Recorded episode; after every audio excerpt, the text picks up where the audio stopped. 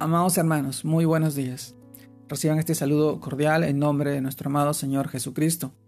Y permítanme en esta oportunidad poder compartirles la reflexión de hoy día, que se titula Jesús llevará su iglesia. Parte 1. Jesús llevará a su iglesia. Parte 1. Y vamos a el libro de Hechos, capítulo 1, verso del 6 al 11 cual nos narra de esta manera. Entonces los que se habían reunido le preguntaron diciendo, Señor, ¿restaurarás el reino a Israel en este tiempo?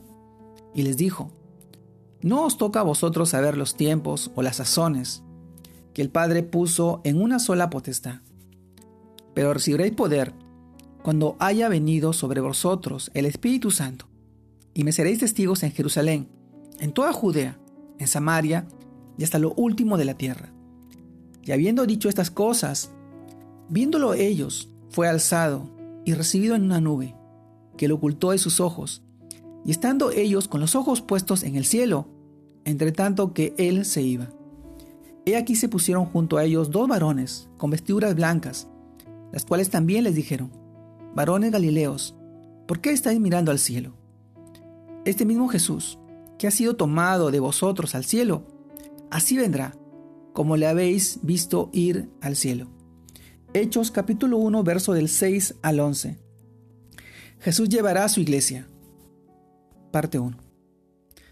Amado hermano, después de la resurrección de Jesús, permaneció con sus discípulos 40 días, dándole instrucciones y hablándoles acerca del reino de Dios, para luego ascender al cielo frente a la mirada de todos sus discípulos.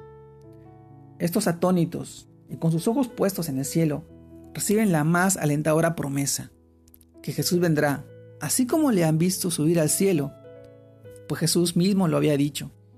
Y si me fuere, yo os prepararé el lugar, vendré otra vez, y os tomaré a mí mismo, para que donde yo estoy, vosotros también estéis. Esto lo encontramos en el libro de Juan, capítulo 4, capítulo 14, verso 3. Amado hermano, en la agenda de Dios hay un día, y una hora programada para llevar a su iglesia con él. Viene por aquellos que conforman el cuerpo de Cristo, su iglesia. Aquellos que han lavado sus pecados con la sangre del Cordero. Aquellos que han nacido de nuevo, reconociendo y aceptando a Jesús como su único y suficiente Salvador. Amado hermano, la pregunta es, ¿estás listo para irte con el Señor? ¿Has recibido a Jesucristo en tu vida? Dice la Biblia en Juan capítulo 1, verso 11, y a lo suyo vino, y los suyos no le recibieron. Es sorprendente cuando Jesús entró a Jerusalén montando en un, en un borrito, en un borriquito, en un, en un asno, en medio de voces, de júbilo.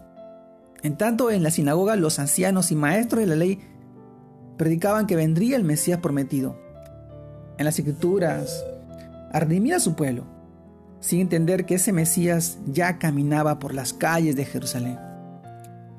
Así es, amado hermano, así estaban todos, muchos hoy, embebidos en la rutina, afanados por la vida, saturados por la codicia, hundidos en el pecado, sin darse, sin darse cuenta que Jesucristo estaba llamando a la puerta de su vida, el cual quiere que todos los hombres sean salvos y vengan al conocimiento de la verdad.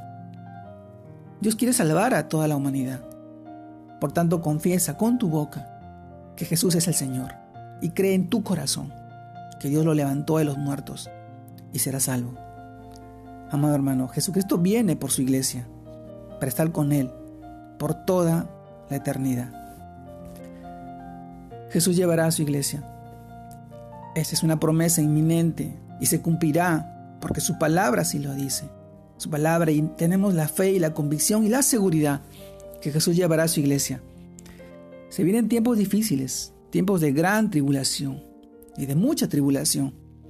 El reloj ya está girando y está en los tiempos finales. Todo lo que está aconteciendo son a pequeñas unas muestras de lo que está por venir. Principio de dolores, dice la Biblia. Es lo que va por venir. Amado hermano, pero Jesús vendrá y se llevará a su iglesia. Y yo te pregunto, ¿cómo estás tú? ¿Cómo está tu relación con nuestro Señor? ¿Cómo está tu convicción y su seguridad? ¿Es Jesucristo para ti tu Señor y tu Salvador?